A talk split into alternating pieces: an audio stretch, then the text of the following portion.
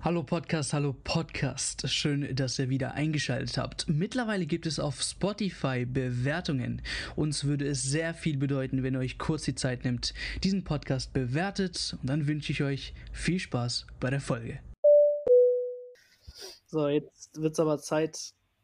Ähm, erstmal VfB Stuttgart Glückwunsch 3-1. Ja, Silas noch. Sehr, sehr geiles Tor noch am Ende. So, jetzt genug Bayern, genug Dortmund, Leute. Also, ich weiß, eure Ohren tun euch schon weh. Immer Dortmund, immer Bayern, meine Fresse. ja, oben kann man echt über keinen anderen reden. Soll man Leipzig mit reinnehmen, Leute, nächstes Mal halbe Stunde oder was? Dann könnt ihr direkt abschalten. So. Haben bewusst nicht zum Pokalsieg gratuliert. Ich habe Nee, hab einen Kommentar gelesen. Der hat, der hat Nee. doch echt über, über Dings, ähm, äh, der wollte quasi sagen, dass wenn Red Bull im DFB-Pokal eingegossen wird, das Dings ist, ähm, ah, jetzt habe ich wieder das Wort vergessen, ey, manchmal fallen mir die Wörter aus dem Mund, ähm, Beschädigung des irgendwie Eigentumsbeschädigung oder irgend so, irgend so ein Scheiß, dann hat er Paragraphen rausgesucht und das in der Kommentarleiste von RB Leipzig gedruckt. Ey, ich habe so gelacht. Ich habe richtig, richtig ein. Also, es war echt witzig. Ähm, ja, die Leute haben echt äh, manchmal Langeweile. So, jetzt aber Zeit für unsere Elf der Saison. P- Plus ein paar Awards. Erik, zieh schon mal dein Kleid ein.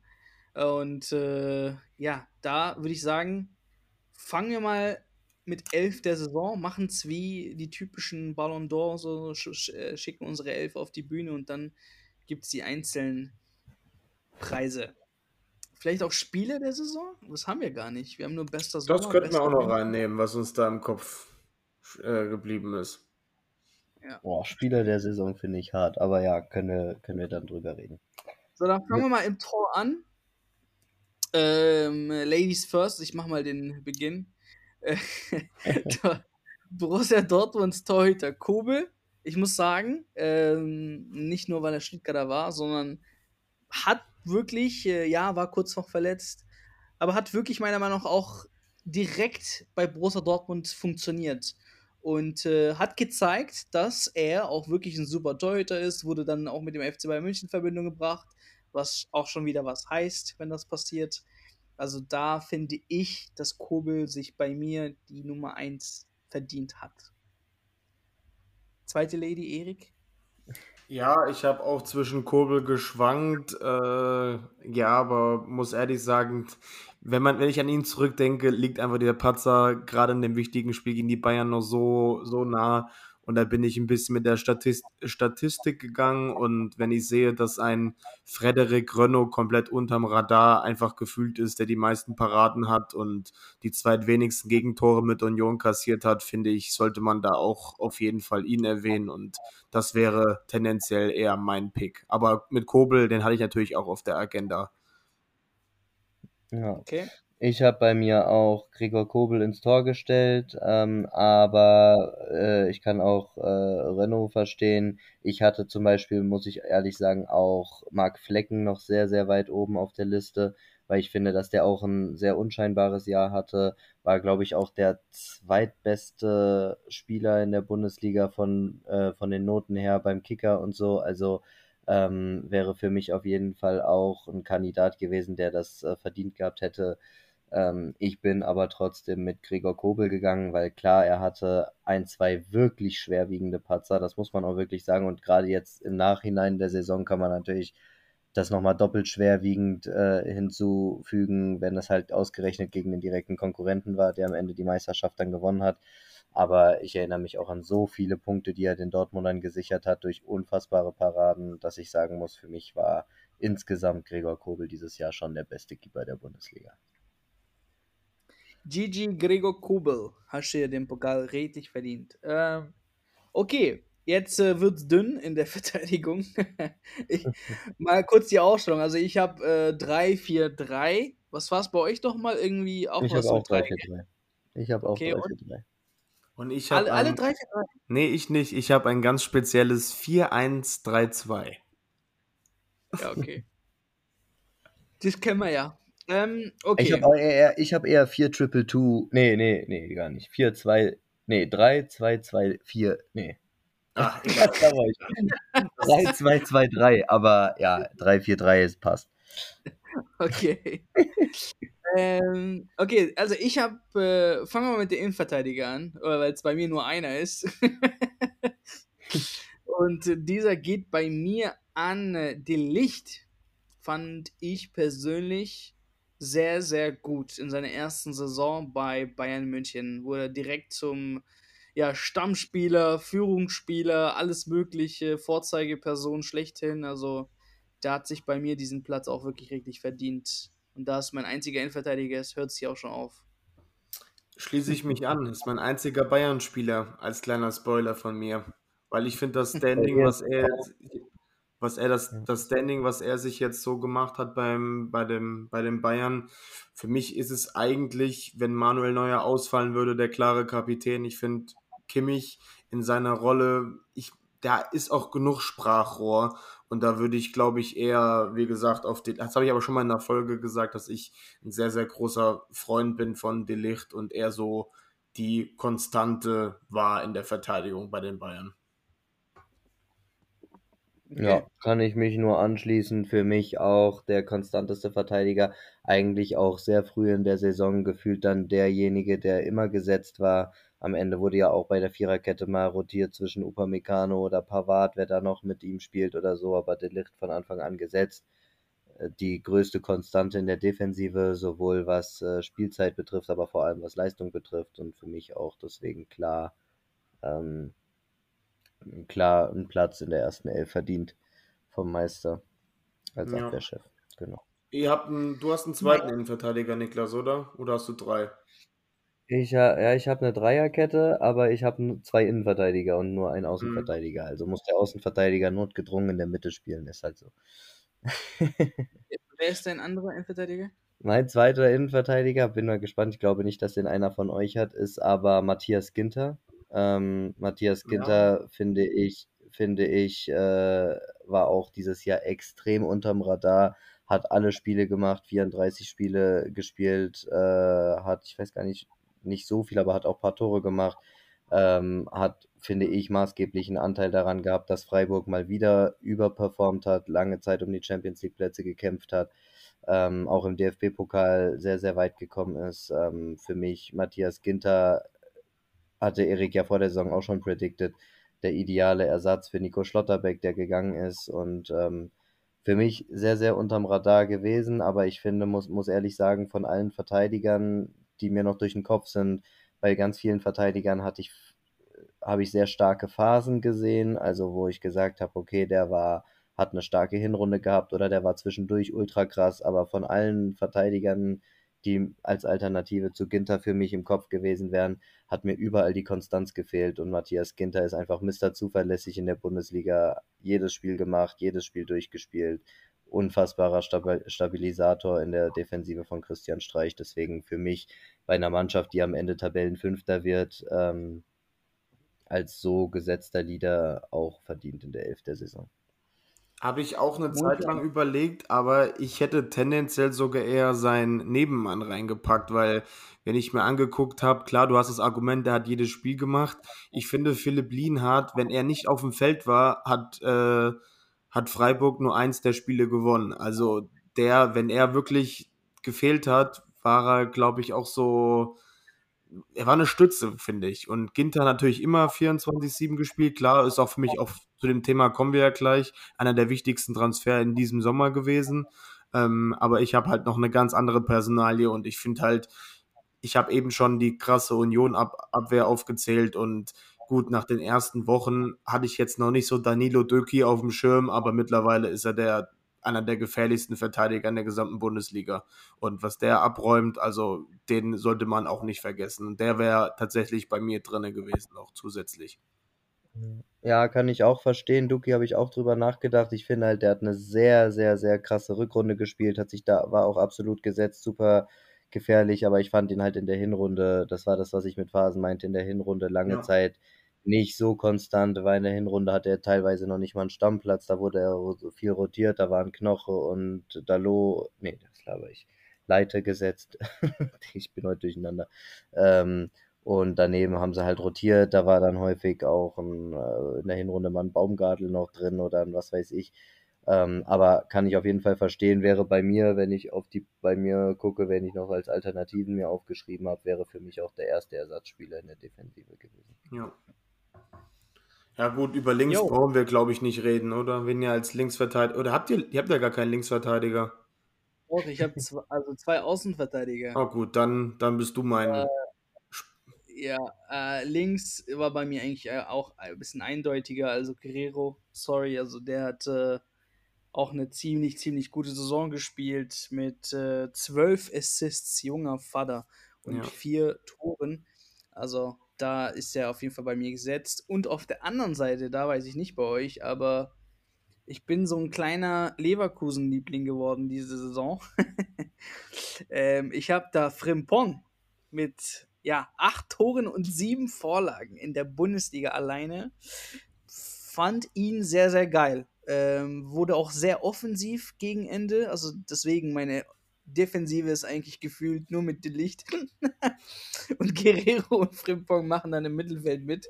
Ähm, ja, aber so wäre das bei mir aufgestellt. Guerrero, Delicht, Frimpong, die drei, wenn man es nach wirklich äh, Position geht, fand ich sehr, sehr gut diese Saison. Mache ich einen Haken dran. Ich habe genau die beiden. Aber Guerrero Geil, ist halt okay. Guerrero ist halt der Punkt, der hat seine besten Spiele halt, finde ich, schon auf der 8 gemacht. Und ähm, über rechts, über Frimpong müssen wir nicht reden. Ähm, ja, ich finde halt links hätten wir jetzt nicht so unbedingt die Breite an Spielern gehabt, wo ich sage, mh, hm, die wären konkurrenzfähig. Deswegen hat es bei mir auch ein Guerrero reingeschafft. Aber rechts, also entweder Frimpong oder als kleiner Breakout-Spieler, dass Mitchell Weiser sich in Liga 1 sehr, sehr bewiesen hat. Also würde ich da auch vielleicht noch als Alternative also sehen. wäre auch Pavard, klar, der hat jetzt Stimmt. nicht immer auf rechts gespielt, ja. aber ich fand, dass überraschenderweise mit Masraoui und all die Spieler, die eigentlich gekommen sind, er weiterhin unter Julian Nagelsmann und unter Thomas Tuchel gespielt hat. Ja, also, stimmt. Ja es scheint auch ein, ein ganz großer ein, ja, Spieler für beide, für beide Trainer gewesen zu sein und deswegen beide haben beide auf ihn gesetzt. Ähm, Fand es auch nicht schlecht von ihm. Ja, gehe ich mit. So, jetzt, äh, ich, kann, ich kann da eigentlich auch einen Haken dran machen. Wer mich kennt, der weiß, ich liebe Rafael Guerrero. Äh, ich habe ihn tatsächlich. Sehr lieb zu Rafael Guerrero. Nee, selbst als Schalke-Fan muss ich das sagen selbst als Schalke-Fan muss ich das sagen, ich liebe seinen Spielstil. Ich gucke dem so gerne zu, dem Mann.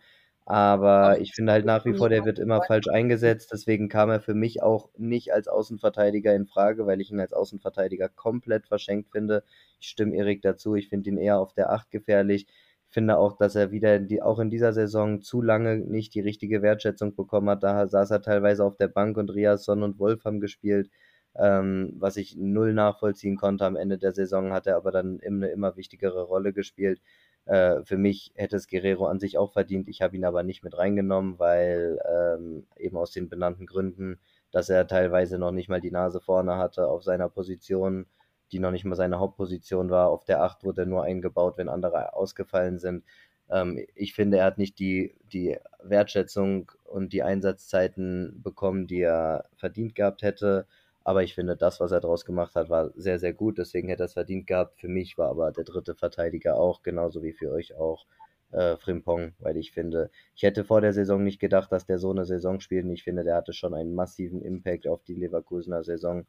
Ähm, und hat offensiv immer wieder in wichtigen Situationen mit Toren oder Vorlagen geglänzt, hat auch, glaube ich, von kreierten Chancen meine ich den dritten oder vierthöchsten Wert von den, äh, von den äh, Pass zum Assist quasi, also von den eingeleiteten Dingern.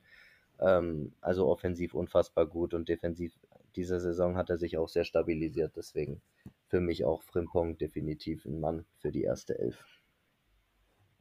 Junge, jetzt dachte ich, es wird spannend mit uns, aber wir sind ja echt alle gleich hier, Alter. Schauen wir mal im Mittelfeld jetzt. Im Mittelfeld könnte der eine oder andere. Ja, da trennt sich die Spreu. Zwei, drei, vier Spieler. Also drei, vier, drei.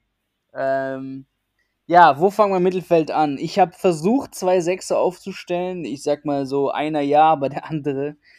Naja, langweiliger Teil, Jude Bellingham. Ich glaube, wäre behindert, wenn der nicht bei uns in der Startelf steht. Der andere aber, ähm, Ich habe ihn ja, nicht drin. wäre. Was Jude Bellingham nicht drin? Nee. Ich fand im Vergleich zu letztem Jahr ihn deutlich schwächer. Ich habe aber dafür ein anderer Dortmunder drin, weil ich ihn Oh, von seinem fuck. Value für den BVB sogar fast wichtiger fand. Klingt hart. Ich fand Bellingham in den großen Spielen in der Champions League besser als in der Bundesliga. Okay. Ich habe mal wegen der Chemistry dann direkt Julian Brandt daneben gesteckt. Den hast du wahrscheinlich dann. Genau, Ähm, das also wäre mein Mann. Jude Bellingham, ja, Jude Bellingham als Sechser und Brandt als 6, 8, 10er. Weiß nicht, was man da ähm, per, per, per Aufstellung sagen kann. Ähm, ja, die zwei in der Combo, also auch Jude, äh, mit Julian Brandt, sehr, sehr gutes Jahr gehabt. Neun Tore, acht Assists. Endlich der Mann geworden, glaube ich, den Borussia Dortmund sich schon immer gewünscht hat. Ähm, auch zum, ja, zum wichtigen Faktor bei, beim, beim Trainer gewesen. Ich glaube auch unter allen Trainern jetzt, die, die Brandt äh, unter ihnen gespielt hat, war er immer eine wichtige Personalie. Jetzt, wo Marco Reus auch äh, ja nicht mehr von Anfang an immer spielt, hat es ja auch diese Position geöffnet für ein paar neue Namen. Ähm, von daher, Jude Bellingham, Julian Brandt bei mir, die zwei im Mittelfeld. Jetzt wird halt komisch, ich, also sorry. Äh, ja, Soboslai fand ich auch sehr, sehr gut. Ähm, der Spieler, ja, der ist sehr kreativ. Der ist sehr stark am Ball. Ähm, macht aber auch die Tore natürlich. Sechs Tore haben wir hier. Bereitet Tore vor mit acht Assists auch noch. Ähm, und fand auch, dass er ein wichtiger Faktor für RB Leipzig diese Saison war. Also der, man, der ist hinten zu sehen, erobert den Ball, macht dann gefühlt 20, 30 Meter Sprints, arbeitet vorne, hinten, überall. Also wirklich richtig guter Kämpfer. Ähm, und äh, bin mal gespannt, wie lange der noch bei RB Leipzig bleibt. Ähm, und ich würde den jetzt einfach mal auf rechts stellen. Also wie gesagt, sorry, es hat hier nichts mit, äh, mit genauen äh, Positionen zu tun. Wobei rechts, also Mittelfeld rechts hat er ja auch immer gespielt, ab und zu, links auch. Aber links würde bei mir Grifo kommen. Grifo, ja, ich glaube, hätte ich nicht gedacht, dass er diese Saison so viele Tore schießt, 15 am Stück. Ja, Ähm, Elfmeter-Tore, das kann er. Da ist Ja, er aber trotzdem. Ey, ey, ja, ja, aber Elfmeter müssen auch mal reingemacht werden, ne? Also wenn ich Natürlich, jetzt hier auch natürlich. äh, ja, aber ich finde ähm, auch fünf Assists, also wirklich, hat, hat für mich eine gute Saison gespielt. Ähm, wäre auf jeden Fall in meiner Top 10, 11 so mit dabei. Ähm, ich war so ein bisschen noch, also Runner-up hätte ich jetzt gesagt Jamal Musiala. Trotz seiner schlechten Saison, ähm, 12 Tore, 10 Assists, äh, das Tor der Meisterschaft quasi geschossen. Ähm, hätte auch hier in der Offensive mitspielen können.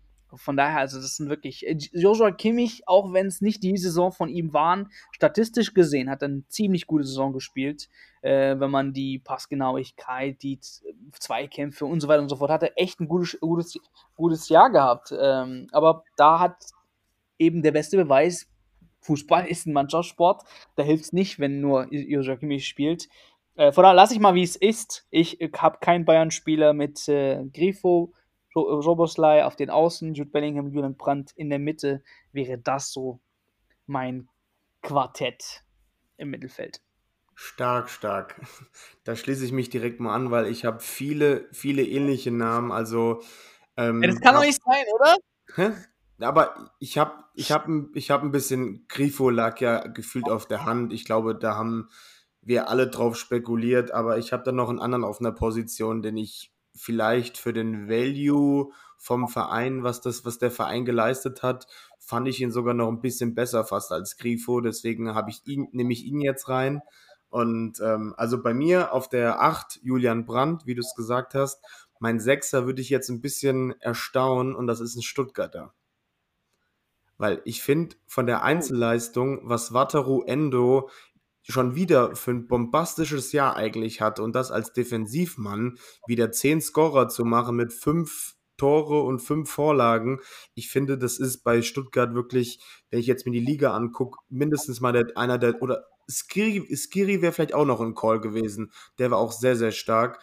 Aber ich finde Endo, En- Endo in seiner Position, die er spielt und für den Wert des Vereins sehr, sehr, sehr, sehr gut auch wieder. Ähm, das jetzt mal so Outstanding Call.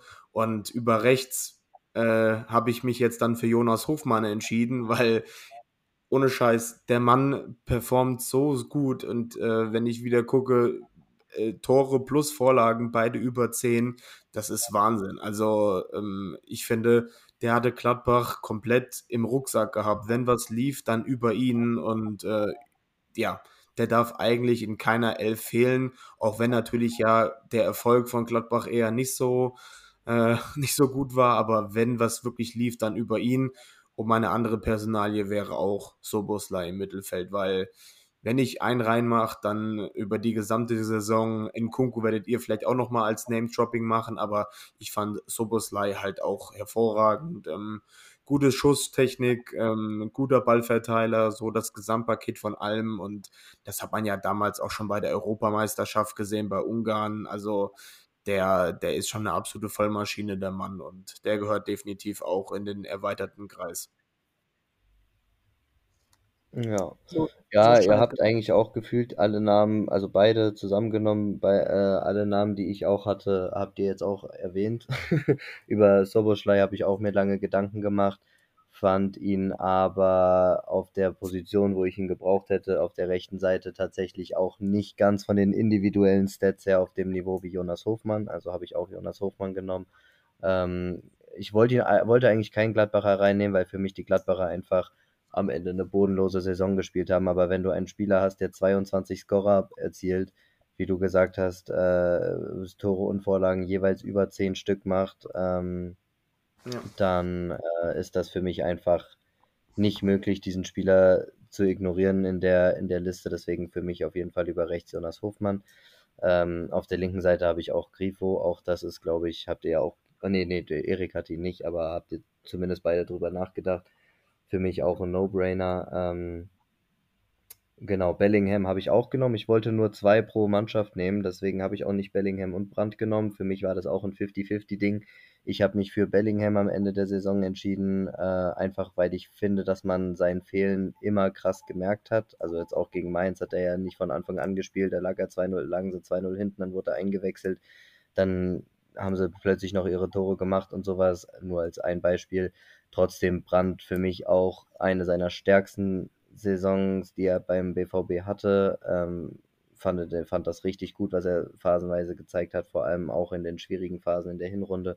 Hätte es genauso verdient gehabt. Ich wollte aber nur einen äh, Dortmunder reinnehmen, deswegen habe ich Bellingham genommen und für mich der andere, der, ähm, der eigentlich für mich ein No-Brainer ist, hatte Erik auch gerade erwähnt, ist für mich tatsächlich Elias Skiri von, von Köln, weil ich muss ehrlich sagen, ich habe selten einen Sechser gesehen, der mehr Impact auf ein Spiel hatte als Skiri bei Köln.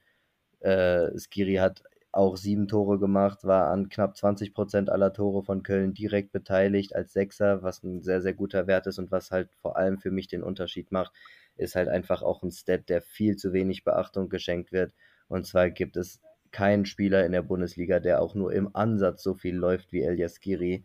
Skiri äh, läuft metertot. Skiri äh, hat, glaube ich, ich habe mir die Laufstatistiken mal angeguckt, auch gestern oder vorgestern, wo ich ganz was ich ganz interessant fand. Und er hat alleine sieben Kilometer mehr Laufleistung als Platz zwei in dieser Wertung. Äh, und man darf, muss, man muss bedenken bei Elias Kiri, dass der auch nur 31 Spiele gemacht hat. Also gar nicht auszudenken, wo der vielleicht gewesen wäre, wenn er 34 Mal gespielt hätte. Ähm, für mich, äh, für mich unfassbar wichtig zum Lückenschließen, unfassbar wichtig für das Umschaltspiel, unfassbar wichtig für den Fußball, den äh, Köln unter Steffen Baumgart spielt. Ähm, super torgefährlich, zu jeder Zeit, auch gerade in der, in der Hinrunde, sehr, sehr die Führungsfigur bei den, bei den Kölnern gewesen. Und ja, deswegen, wenn wir einen Sechser brauchen in der Bundesliga äh, oder in so einer Elf drin, dann führt für mich kein Weg vorbei an Elias Giri, der für mich mit Abstand äh, der beste klassische Sechser war in dieser Saison, weil Bellingham ist, ist ja für mich kein Sechser. Jo, dann äh, GG an Skiri. Skiri, Skiri, Skiri. Okay. Und die Box so. wird wieder angeworfen. Wenn die Beatbox sagen, heißt es, ich hänge. Ähm, so, jetzt aber Sturm und solange ich hänge, mache ich hier mal weiter, ähm, bis die mich wieder einwandfrei hören können.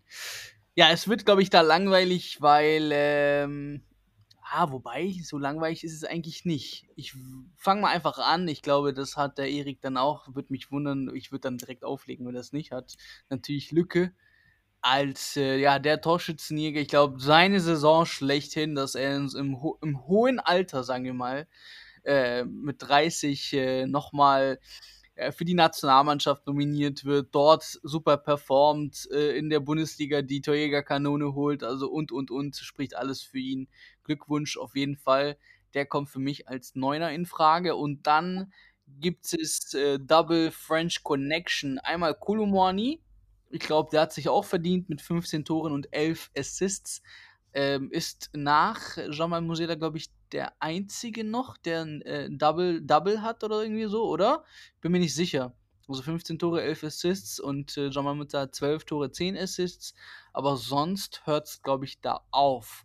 Ähm, ja, mit dem Bayern in Verbindung gebracht worden direkt. Also, ja, ist auf jeden Fall angekommen in seiner ja doch so jungen äh, Karriere in der Bundesliga. Ich hoffe, er bleibt noch äh, uns länger bald in der Bundesliga, egal ob es bei Eintracht oder irgendwo bei einer anderen Mannschaft ist.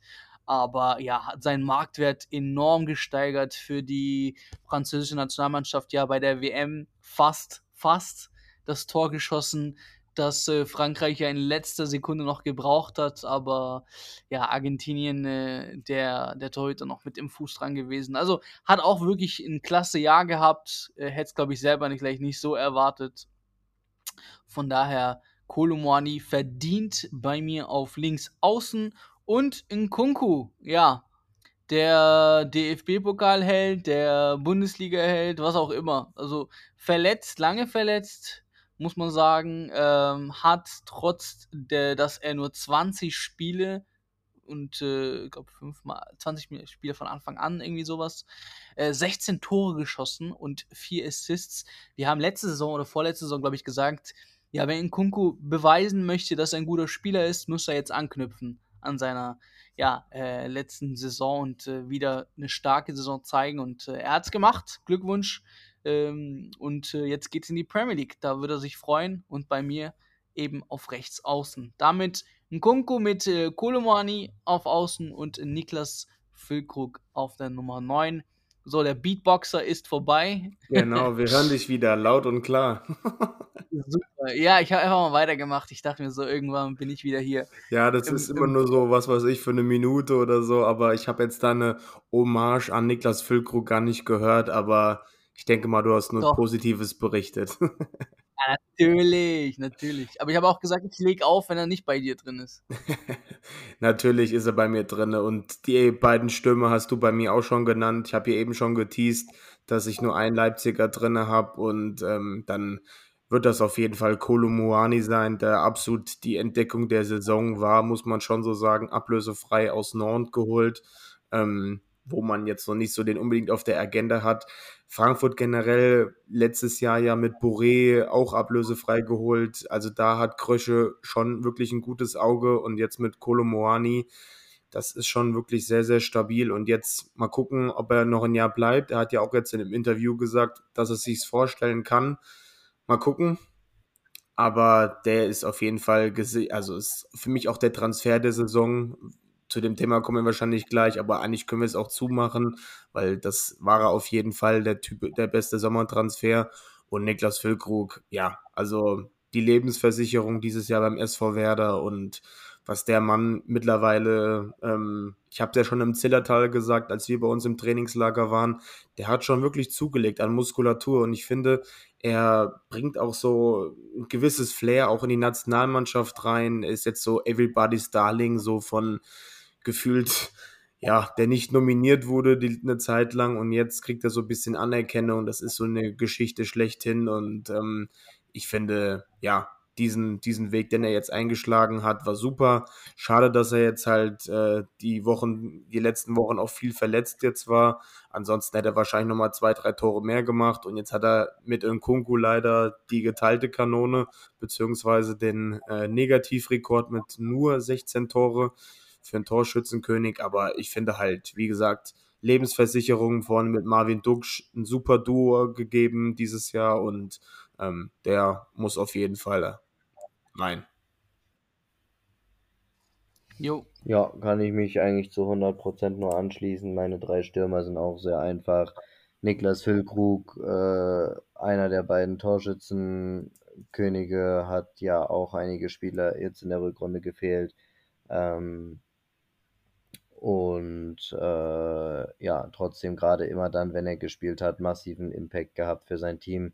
Ich fand sogar tendenziell, dass Dux als sein kongenialer Sturmpartner vor allem dann wichtig geworden ist, als er weg war, also als er verletzt war, finde ich, ist er sehr gut in die Bresche gesprungen, aber auch davor war der, war der stark. Deswegen würde ich, wenn wir ums übers stärkste Sturmduo reden, würde ich sogar Werder, glaube ich, sagen. Ähm, genau, und äh, ja, über Niklas Füllkrug brauchen wir nicht reden viele Spiele verpasst in der Rückrunde, trotzdem die meisten Tore gemacht, äh, zusammen mit Nkunku, den ich natürlich auch in der Elf habe. Bei Nkunku ist jetzt vielleicht, sehen jetzt vielleicht nicht alle so, aber für mich ist äh, Christo Nkunku der beste Fußballer, den wir in der Bundesliga hatten dieses Jahr. Ähm, von den, von den Qualitäten, die er am Ball hat, nicht unbedingt von allem, was er gezeigt hat. Nicht, dass er der Spieler der Saison unbedingt ist, aber ich finde, von den Qualitäten, die er, die er besitzt, ist er für mich einfach der vielseitigste. Der hat eine unfassbare Technik, der hat einen Krankenschuss, der hat, äh, kann alles, alle Standards treten, der kann mit links mit, wie mit rechts, der ist abgezockt. Äh, erinnert mich so ein bisschen an Musiala, nur dass mir bei Musiala teilweise noch die Konstanz gefehlt hat, aber der ist natürlich auch noch ein bisschen jünger. Schauen wir mal, aber für mich ist ein, ein Kunku der beste Fußballer, den wir dieses Jahr in der Bundesliga hatten, individuell. Ähm, hat auch die mit Füllkrug zusammen die, den Torsch die Torschützenkönig gewonnen, sozusagen. Wenn es jetzt wie bei der WM gelaufen wäre, hätte er ihn sogar alleine bekommen wegen den Vorlagen. Ähm, also für mich auch ein No-Brainer, dass der rein muss. Und ihr habt es auch schon gesagt, der dritte Mann, natürlich Kolomuani, hat die Eintracht gefühlt alleine am Leben gehalten in wahnsinnig vielen Spielen, äh, sowohl in der deutlich schwächeren Rückrunde als auch in der Hinrunde. Ähm, einen Durchbruch geschafft. Ich sage ehrlich, ich hab, hätte niemals gedacht, dass Kolomuani so schnell so gut einschlägt. Ähm, für mich auch ein heißer Anwärter auf, äh, sage ich mal, ja, so Durchbruch der Saison oder so. Also ja, ganz, ganz wichtige Personalie für die Eintracht und auch zu Recht sehr begehrt auf dem Transfermarkt, auch bei den großen Namen äh, oder bei den großen Teams gehandelt als Name, ähm, weil ja, der Mann hat sich das auf jeden Fall verdient. Hat, ist schnell, hat einen guten Abschluss, kann köpfen und hat für einen Stürmer, der viele Tore schießt, auch sehr viele Vorlagen gegeben. Auch das gehört zu einem Teamspieler dazu. Also für mich im Sturm gibt natürlich noch ein paar andere, die, die man, über die man auch hätte diskutieren können, aber für mich Kolomoani, Füllkrug und Christo und Kunku definitiv die drei. Also doch etwas langweiliger bei uns. ja. Okay, okay. Nee, aber heißt ja schon was, ne? Also wenn wir die gleichen äh, Namen nennen, ne? Ähm, ja, bester Sommertransfer. Ich äh, würde auch Kolomoani wie Erik äh, nehmen. Schrägstrich ja. vielleicht Licht, wenn wir jetzt nur nicht nur über Stürmer reden und so weiter und so fort. Ich meine, äh, fand ich ja gut, dass Cannavaro äh, da irgendwann mal den Ballon d'Or gewonnen hat, obwohl es ja andere gute Stürmer gibt. Von daher, wenn man in der anderen Kategorie von ja guter Spieler mal ganz betrachtet, fand ich auch die Licht als sehr guter Sommertransfer für die Bayern. Ähm, ja, bester Wintertransfer lasse ich jetzt mal frei. Da habt ihr, glaube ich, bessere Spieler. Aber ihr könnt ja gerne mit bester Sommertransfer anfangen. Sommer habe ich ja eben schon so ein bisschen angeteased, Kolo eindeutig und äh, wenn man jetzt noch meine Elf anguckt, Danilo Döki finde ich halt sehr interessant, würde ich jetzt auch noch als Call nennen, der sich dann in der Rückrunde natürlich einen großen Namen gemacht hat. Äh, und wenn wir jetzt zum Wintertransfer bei mir kommen, Niklas wird wahrscheinlich, ich weiß schon, wen er, an wen er da gleich denkt, aber ich gehe tatsächlich mit meinem französischen Bomber aus, aus Mainz Ludovic Ajorg, weil das ist genau so ein Spielertyp, der wird der Bundesliga noch wirklich sehr, sehr viel Spaß machen. Der ist groß, hat aber trotzdem so eine gewisse Beweglichkeit, der weiß, wie er sich zu bewegen hat und steht wie ein passender Strafraumstürmer genau richtig. Der, also sehr, sehr interessanter Spieler, den Mainz sich da äh, geangelt hat und ähm, finde ich, liegt eigentlich relativ nah, den zu nennen, weil als Mainz diese kranke Phase hatte, hatte er auch einen, einen Teil dazu beigetragen, definitiv. Ja. Ja, du wirst es dich vielleicht wundern, aber ich habe tatsächlich bei Wintertransfer auch Ajorg aufgeschrieben und als Alternative äh, Riasson, weil ich finde auch Riasson, ich hätte niemals gedacht, dass der Mann so krass einschlägt, dass der direkt Stammspieler wird, immer, dass er quasi direkt die, also Außenverteidiger Nummer 1 beim BVB ist, egal ob links oder rechts. Ähm, deswegen war ich da schon ein bisschen überrascht, sage ich ehrlich, dass der, dass er das so eingeschlagen ist, aber für mich war am Ende trotzdem Ajorg einfach für eine überragende Rückrunde von Mainz ähm, maßgeblich ja, mit dafür verantwortlich. Hat ja, glaube ich, auch mal eine Phase gehabt mit sechs oder sieben Spielen hintereinander, wo er immer getroffen hat. Also das musst du als Mainz, als Mainz-Stürmer auch erstmal schaffen. Insofern für mich auch Ajorg. Ajorg. Nee, fand ich auch eigentlich sehr, sehr gut. Äh, Laie der Saison, Cancelo. Ich weiß nicht, ob ich gerade irgendwie nur aus Bayern-Brille das Ganze betrachte, Alter. Cancelo, ehrlich. Ja, warum? Ich fand, also aus der einen Perspektive, dass überhaupt äh, die Bundesliga solche Spieler zu Augen, also zu, zu, zu Schein bekommt, krass, dass ein Cancelo in die Bundesliga kommt. Ähm, und dann direkt die ersten zwei Spiele, also auch gegen Ende der Saison, man hat gesehen, was für ein krasser Spieler das ist. Also technisch gesehen unglaublich, äh, was er da als Außenverteidiger ähm, ja, hinkriegt. Ähm, bloß, ich glaube, dass das einfach die Situation beim FC Bayern München, das Ganze, das für ihn kaputt gemacht hat. Also wäre der FC Bayern München normal, hätte er eine normale Saison gespielt, hätten wir hier alle zusammen Cancelo wirklich unterstrichen und bestätigt, ähm, weil er wirklich immens viel für den FC Bayern München mitgebracht hat. Bloß dann äh, Systemumstellung, Nagelsmann äh, von, von auf Tuchel, dann Tuchel weißt du nicht, was spielt er jetzt, äh, mit, mit welchen ähm, äh, Spielern. Ähm, Davis verletzt sich, Cancelo kriegt eine Chance, ja, ja, okay. Aber alleine seine, seine, seine, seine Assists, seine Vorbereitung, seine, seine, sein Ballgefühl, wenn er diese Flanken schlägt, eins gegen eins Situation, man hat es am letzten Spieltag sehr, sehr gut gesehen. Ähm, ja, für mich als Laie, wenn man nur betrachtet Laien, äh, aus der Saison fand ich Cancelo ganz, ganz weit mit oben dabei. Aber bin mal gespannt, was bei euch da kommt. Hey, Schalke ist die Macht. Kleiner Postbote, okay. aber Niklas wird den Namen wahrscheinlich jetzt auch nennen. Ja, es gibt zwei, drei, die bei mir auch in der Verlosung gewesen wären. Ähm, klar, als Schalker muss ich natürlich jetzt Moritz Jens sagen, weil da hast du einfach so krass gemerkt, als Schalke den im Winter ausgeliehen hat, ähm, was das einfach für ein Impact für die Mannschaft war. Plötzlich, man hatte gegen Leipzig 6-1 verloren, dann wurde er vorgestellt als neuer Spieler, hatte direkt gegen Köln sein erstes Spiel, dann fängst du erstmal vier Spiele am Stück kein Gegentor, ähm, verlierst kein Spiel bis zu dem Zeitpunkt, wo er verletzt das erste Mal fehlt dann verlierst du zwei Spiele hintereinander, dann kommt er wieder zurück und verlierst plötzlich wieder nicht. Also ich glaube, die ersten neun Spiele waren irgendwie zwei Niederlagen. Das waren die beiden Spiele, wo er nicht eingesetzt worden ist und siebenmal nicht verloren. Da hat er jeweils gespielt. Äh, man hat auch gemerkt, dass seine Spiel, dass er seine Spieler um sich herum einfach dadurch besser gemacht hat. Plötzlich waren Leute, die vorher wie Falschgeld durch die Gegend gelaufen sind, haben plötzlich gelernt, wie man verteidigen kann.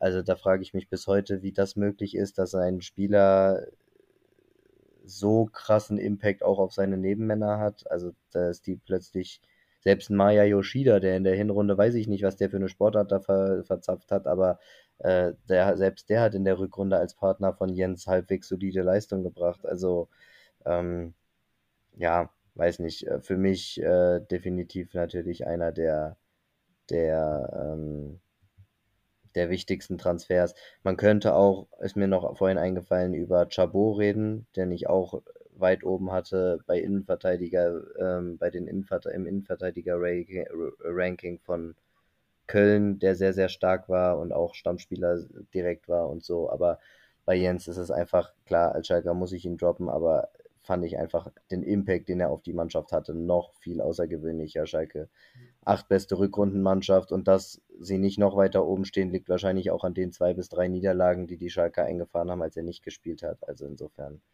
ähm, ja, für mich auch gegen Leipzig wieder, wo sie verloren haben, hat Moritz Jens nicht gezockt. Also äh, für mich, äh, für mich einfach ein Riesenunterschied, ob der Mann auf dem Feld steht oder nicht. Deswegen wünsche ich mir auch so, dass er doch bleibt.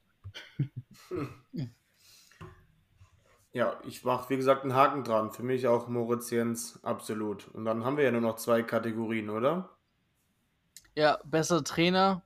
Jetzt, äh, ich bin ein großer Liebling von äh, Javi Alonso. ähm, ja, ich, ich gebe es mal einfach ihm, auch wenn es am Ende. Ähm, nee, es hat ja am Ende ausgereicht, weil er Leipzig gewonnen hat, stimmt. Ja. Aber äh, so nichtsdestotrotz. gewesen. Entweder Conference ja, League aber oder Euroleague. Ne? Europa League, genau, ob es jetzt Euroleague oder Conference League, finde ich schon ist ein Unterschied. Ähm, ja, also ich fand es erstmal geil, den wieder in der Bundesliga zu sehen. Dann geil, dass es klappt. Also nicht nur hier sexy Trainer an der Seitenlinie, sondern äh, dass er Mann seine Mannschaft auch wirklich äh, bereichert. Und äh, das ist auf jeden Fall einer, wo wir dann sagen werden, geil, dass er in der Bundesliga trainiert hat. Also ich sehe ihn ähm, irgendwann mal wirklich als ein großer Trainer. Ähm, ich glaube, dass er als Spieler schon sehr, sehr gute ähm, ja, äh, Erfahrungen äh, für sein Trainer-Dasein äh, sammeln konnte. Ähm, hat ja auch dann im höheren Alter, als er Fußball gespielt hat, schon fast gecoacht. Ähm, und ich glaube, seine Intelligenz, also der, der, der, redet ja gefühlt alle Sprachen, egal wo er ist, ähm, was Respekt angeht, sein, sein, sein Erscheinen, Auftreten und so weiter und so fort. Also ist ein wirklich Vorzeigetrainer. Ähm, im Perfektionismus. Jetzt muss, jetzt muss, muss halt einfach nur die perfekte Mannschaft irgendwann mal für ihn kommen. Ne? Ich glaube, Leverkusen ist da ganz gut. Ähm, dass er jetzt, wie gesagt, international noch, hat er dieses Jahr auch ein bisschen Champions League, ähm, aber international dann nächste Saison von null, mit denen er anfangen kann. Bin mal gespannt dann, wie es äh, am Ende der Saison aussieht, ob er dann die Top 6 wieder schafft oder nicht. Aber ja, fand, fanden wir sehr gut äh, dass er auch Leverkusen in die Top 6 gebracht hat, äh, nach diesen grässlichen, nach der grässlichen Hinrunde.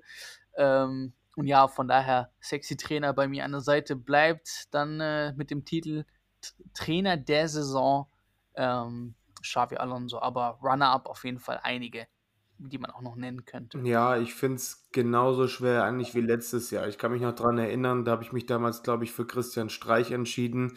Diesmal würde ich mich tatsächlich anders entscheiden und würde sagen, auch wenn ich die Art des Fußballs einfach gar nicht mag und wenn ich Union-Spiele sehe, ja, das langweilt mich einfach zu Tode, bis auf ein paar Ausnahmen.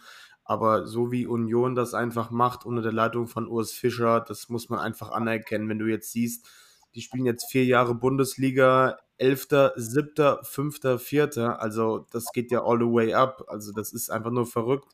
Und die Spieler, die sie holen, ähm, die schneiden sie schon auf diesen Fußball zu. Die müssen quasi diesen Fußball arbeiten. Also es ist ja eine ganz, eine ganz andere Spielweise wie jetzt bei, was weiß ich, bei, bei selbst bei Stuttgart oder sonst irgendwo, bei irgendwelchen Vergleichswer äh, äh, vergleichswerten Teams. Ähm, das ist halt schon, ja, so eine Lese, die er macht. Und ähm, ich finde ihn als Trainertyp einfach auch locker und entspannt und äh, diesmal würde ich es auch ihm würdigen, weil ich meine, es spricht ja schon für sich, dass sie jetzt mittlerweile Vierter geworden sind. Sie haben jetzt zwar nicht die Hülle und Fülle an Torchancen und das haben auch ein gewisses Spielglück, aber wie gesagt, Glück ist mit den Dummen und ähm, letztendlich haben sie sich über die lange Distanz jetzt auch so verdient, dass sie jetzt über drei Jahre lang international spielen und das hat auch schon deutliche Gründe unter dem Spielstil von Urs Fischer. Ja. Ja, kann ich auf jeden Fall gut nachvollziehen. Ich hatte auch ähm, vier Namen. Zwei davon waren Xabi Alonso und Urs Fischer. Ich würde mich aber trotzdem ähm, auch für jemand noch ganz anderen entscheiden. Äh, kann man jetzt vielleicht vorwerfen, dass ich da Vereinsbrille auf habe oder so, aber ich würde tatsächlich trotz Abstieg auf Thomas Reis gehen. Ähm, Junge, das ist eine fette Vereinsbrille, aber äh, Junge, das ist aber eine fette Vereinsbrille, Alter. Sorry, Bro, ich verstehe dich wieder nicht. Er ist wieder also, am alles gut, mach weiter. er ist wieder am Auflegen hier. mach, mach, mach mit deinem Take weiter erstmal. Ja, okay, ich hoffe, er hört das. Ähm, ja, weil ähm, ich finde die Leistung, die Thomas Reis einfach bei Schalke gebracht hat, wirklich außergewöhnlich. Wenn du überlegst, er hatte keine Vorbereitung mit der, mit der Mannschaft, als er übernommen hat.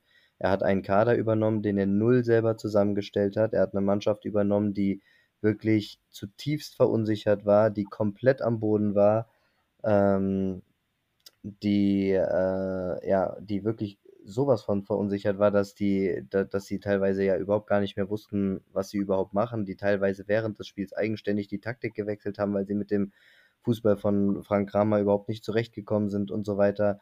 Und er hat eine Mannschaft in einer solchen Saisonsituation, wo sie wirklich abgeschlagen waren, äh, hat er die Mannschaft übernommen, hat sie defensiv stabilisiert, bis zur Winterpause sogar auch schon Siege eingefahren, wie gegen Mainz in der Hinrunde äh, mit denen man zu dem Zeitpunkt wirklich nicht mehr rechnen konnte, weil die Mannschaft einfach nicht mal Zweitliga-Fußball gespielt hat und hat dann nur eine kurze Vorbereitung gehabt ähm, im, im Winter, ähm, wo er dann aber auch die ersten, die, die ersten ein, zwei Transfers mal mitgestalten konnte und dann einfach in der Rückrunde Schalke auf Platz 8 geführt hat, wenn du dir den Kader anschaust, den Schalke hat, zur Verfügung hatte, haben sie nicht mal im Ansatz was in der oberen Tabellenhälfte verloren. Vor der Saison haben viele gesagt, der Schalker Kader ist für den Klassenerhalt zu schwach.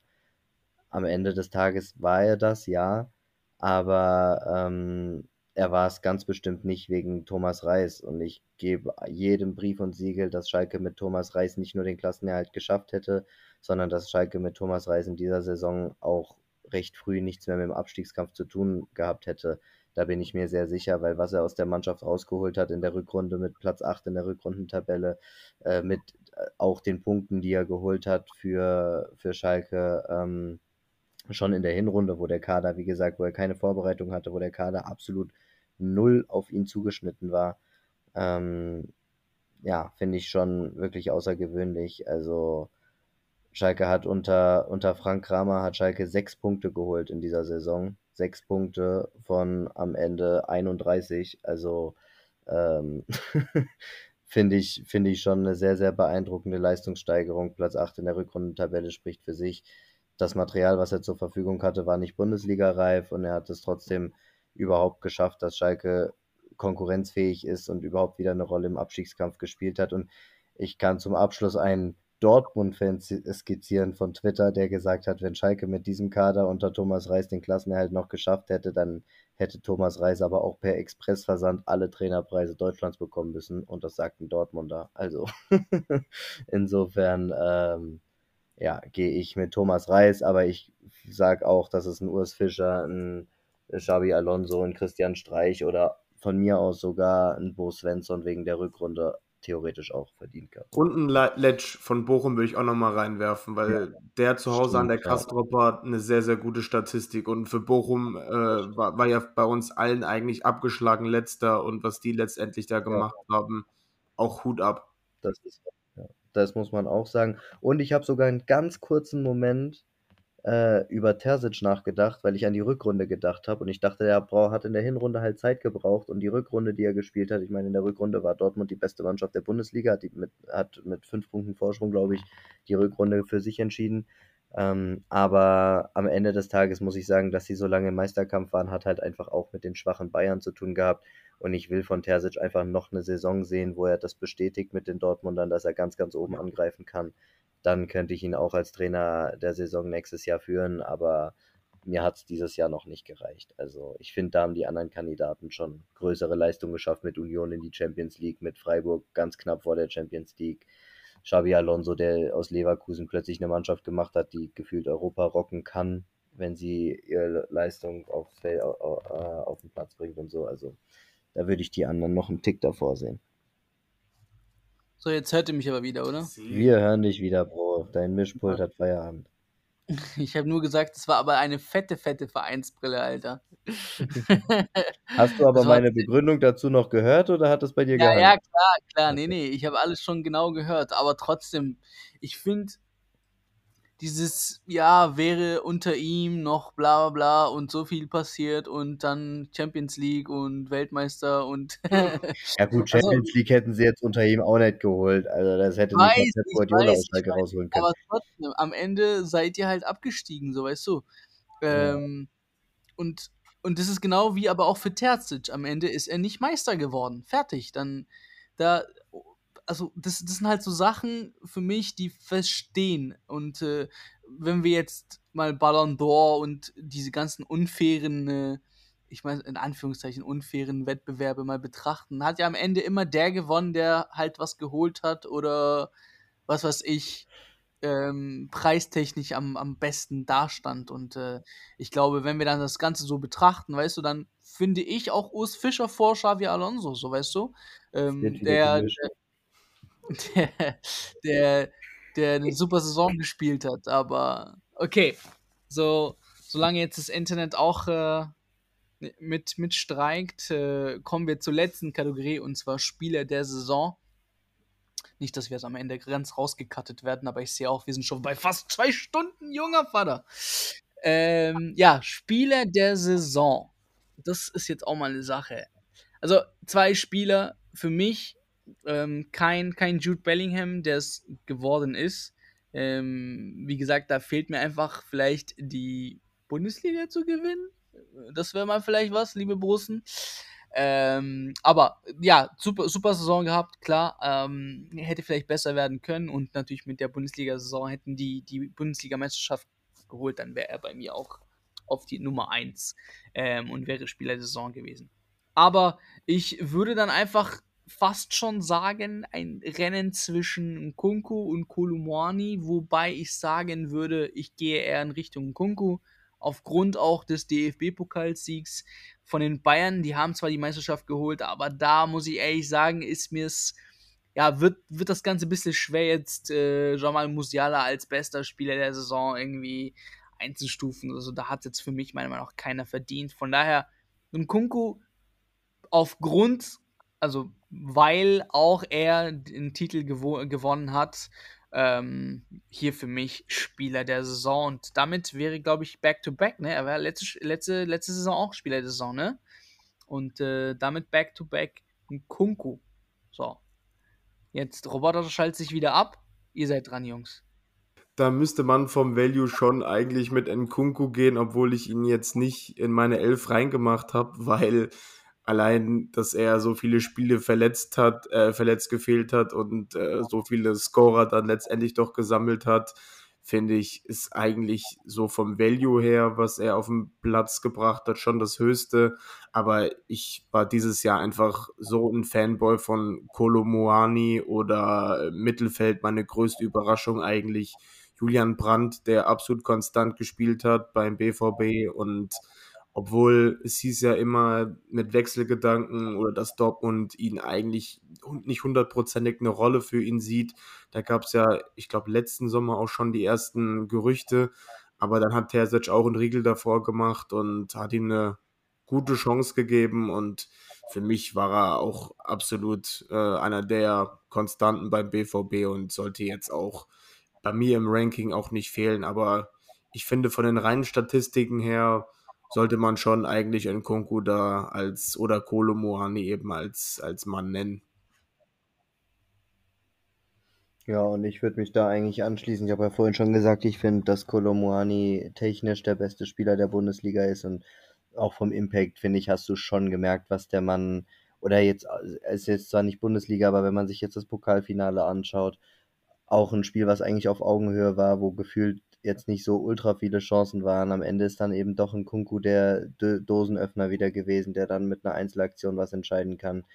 Ähm, er war zu Saisonbeginn stark, dann war er verletzt, jetzt hinten raus auch gegen Schalke hat er auch schon einen Doppelpack gemacht. Also ich denke auch vom, vom, äh, vom Value und von der Qualität, die er mitbringt, wie er Spiele entscheiden kann, alleine wär, wäre ich auch bei Spieler der Saison in Kunku. Aber ich finde, dass es halt viele gab, die dieses Jahr einfach überrascht haben, finde ich, wie gut sie waren. Und deswegen finde ich es sehr, sehr schwer, jetzt einen Spieler rauszupicken. Ähm, klar, die letzten Jahre wäre es vielleicht leicht gewesen, wenn du Lewandowski hast, der über 40 Tore schießt oder so. Das hatten wir jetzt halt dieses Jahr nicht. Ich fand, da war alles ein bisschen enger zusammen. Die größte Überraschung war für mich, glaube ich, Kolomoani, weil ich dem das einfach nicht so oder nicht einfach nicht so gedacht hätte, dass er so krass einschlägt.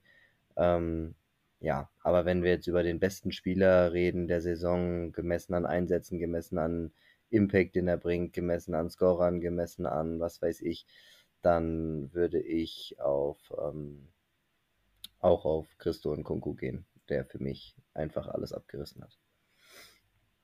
So, bin jetzt wieder da. Sie. Ja, jetzt hört man dich wieder. Oh. ja, bei mir wurde es auch ein Kunku. Also da. Ja, aber auch, ich habe auch nur gesagt, weil er den DFB-Pokal gewonnen hat. Ähm, also wenn man so dieses typische nach Ballon d'Or Abstimmungsregeln geht oder so, jemand hat einen Titel geholt oder was auch immer.